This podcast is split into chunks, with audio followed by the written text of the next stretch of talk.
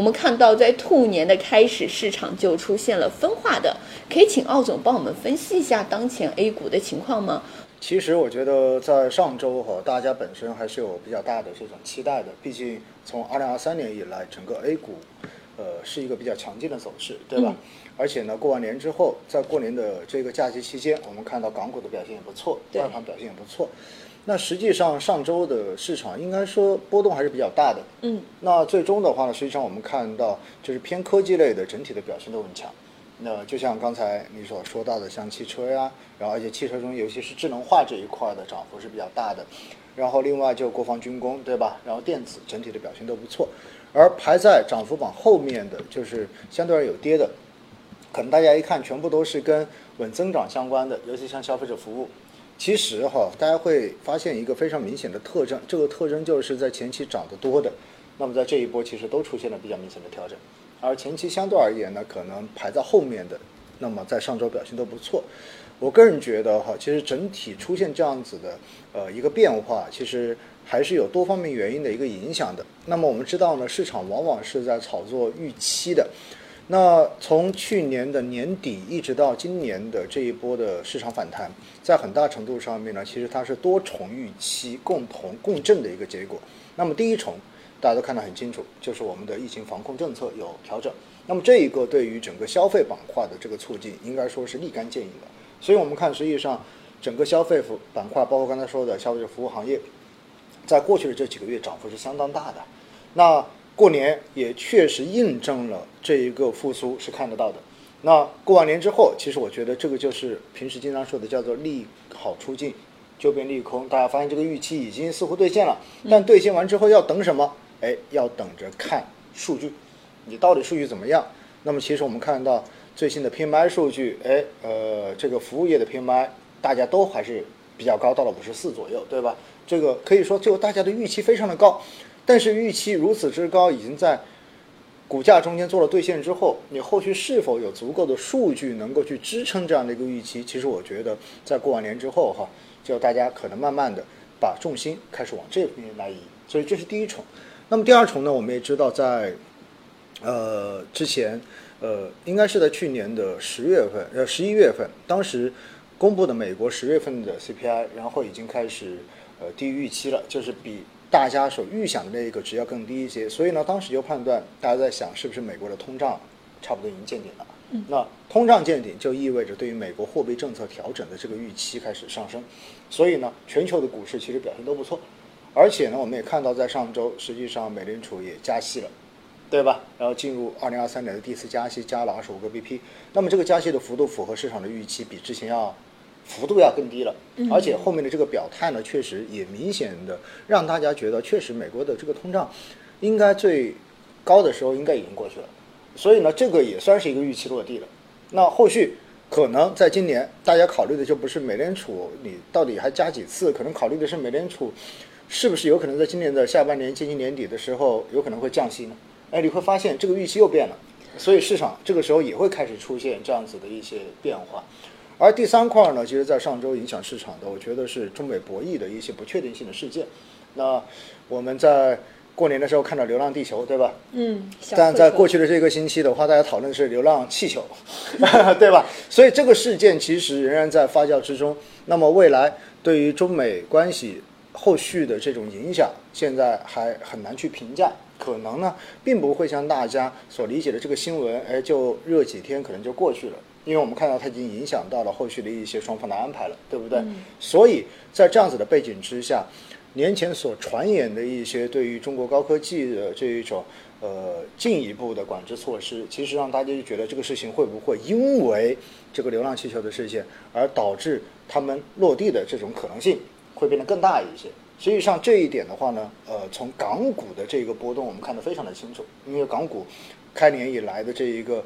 波动可以说是过去这两个多月以来比较大的一个波动了往下在调整，所以呢，我觉得就是多重的这种事件影响之下，然后形成了上周市场虽然整体的表现还是不错，但是呢，确实这个波动的幅度很明显的出现了上升，而且呢，很关键的一个值哈，我们都看到北向资金其实在一月份的时候整体的这个流入值是过去呃从二零一一。一四年到现在为止最高的一个月，一千四百一十二点八九亿元，非常的高。那但是上周五已经在连续十七个交易日的净流入之后，变为了净流出，然后四十多个亿。那有很多人在担心，哎，这是不是意味着所谓的聪明资金开始要转向了，对吧？所以也会引发一些这种担心。其实说到底还是什么呢？短时间里涨得过快，连续上涨之后，总会有人在担心，哎，是不是应该要把钱赶紧落袋为安一下？于是，当这一种思潮慢慢的出现之后，又叠加了外围的各种事件的影响，其实就形成了市场的这一种波动。因此呢，我觉得大家可以正常的去理解。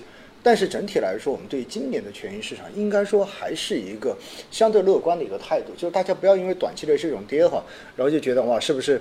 呃，我我有听到呃网络上面有些人说哈，就在这高喊，就年前呃，就今年第一天那个上证指数那个就是今年的顶了，对吧？就已经是以后就不会比这个高了。我觉得这种东西现在都言之过早，你还是要看后续。就是我们经济的一些数据，对吧？然后整个的一个态势，包括中美博弈的一个情况，所以呢，我觉得我们可以拭目以待。但是相对而言，我们仍然对于未来还是一个呃偏乐观的一个态度吧。那对于汽车的这一个板块，为什么涨得这么高？哈，可能大家会觉得有点错乱。为什么呢？因为我们看了一下一月份整个汽车行业的这一个销量，其实是出现了明显的下降的。而且呢，尤其是新能源车板块哈，像造车新势力，对吧？呃，排在就是整个月销量在万辆以上的，可能就只有理想了，只有理想。但是呢，理想的这一个销量的环比是负的百分之呃三十九，所以你会发现，就是哪怕它是排在第一位的，表现最好的，它的销量也是环比下降了这么多。哎，那为什么汽车板块还涨呢？其实我们觉得要正确的去理解这个事情啊。我们知道今年的这个新能源车的补贴是直接就没有了，没有之后，其实我们看到有很多车厂其实就宣布了这种产品的涨涨价。那么其实这对于消费会造成什么样的影响呢？有很多人可能就赶着十二月份要换车的、要买车的就把车给买了，所以相对而言，它会形成一个呃消费需求的提前透支，而且。每年过年的这一个月哈，基本上汽车的这一个销量都是全 全年的最低点，就大家都是买了车回家过年。对，所以这是一个季节性的变化，大家要知道。当然，另外一方面的话呢，刚才我在跟主持人聊的时候说，会不会因为特斯拉的降价造成的一些冲击？哎，确实也有。我们知道特斯拉的这一个呃销量，对吧？包括呃他们 CEO 对外面发表的说，其实它的销量非常的好，而且今年的话呢，有可能会呃继续的去扩大这一个供给，这就让大家对于呃国内新能源车的这一种所承受的压力，其实产生了很大的这种担忧。确实是这样子的哈。那但是为什么整个智能汽车的相关板块仍然是一个领先于市场的状态呢？其实我觉得这个事情，大家要换个角度去思考。我们知道今年是稳增长的一个重要的年份，而稳增长重要年份，我们知道现在其实你靠投资去拉动，基本上已经很少去提，因为这一个后面的负面作用可能会比较的大一点，因为你加杠杆嘛。所以现在拉经济，更多的还是说促消费。那消费你靠什么来做？那从去年的六月份，我们就看到，其实首当其冲或者说立竿见影的就是汽车消费。所以在这种情况之下，我们看到近期针对新能源车的政策利好是层出不穷的。尤其是针对这一个补贴退退潮之后，其实各个地方政府的这个补贴一点都没少，甚至于还有加码的这种趋势来鼓励消费。所以呢，我们看到近期哈，上海市宣布呢，延续实施新能源车的这个置换补贴，然后一直到二零二，那么到二零二五年呢，个人新增购置的车辆中间的纯电汽车占比超过百分之五十。我们看到这一个也是针对新能源车，对吧？另外呢，浙江省也加快了新能源汽车产业。发展的这一个行动方案的印发，那么目标也是到二零二五年，新能源车的一个产量年产量要超过一百二十万辆，占全省汽车生产总量比重要超过百分之六十。嗯，而新能源车产量占全国的比重要到百分之十左右。另外呢，浙江更是提出哈要率先开展自动驾驶规模化的一个商用。所以呢，从政策层面来讲，虽然国补正在离场。但是的话呢，免征车辆购置税，这个是依然在的，对吧？一直在延续，而且呢，各地鼓励新能源汽车消费的政策预计依然会继续延续下去。所以在这种情况之下呢，应该说为新能源车的一个发展还是提供了一个非常良好的政策环境的。所以在开年的时候，我们经常说发力要早，然后发力要靠前，那么促消费，大家既然有了这种预期，然后。相关的资金，然后去找到更加具有确定性的板块来进行投资，其实就可以理解了。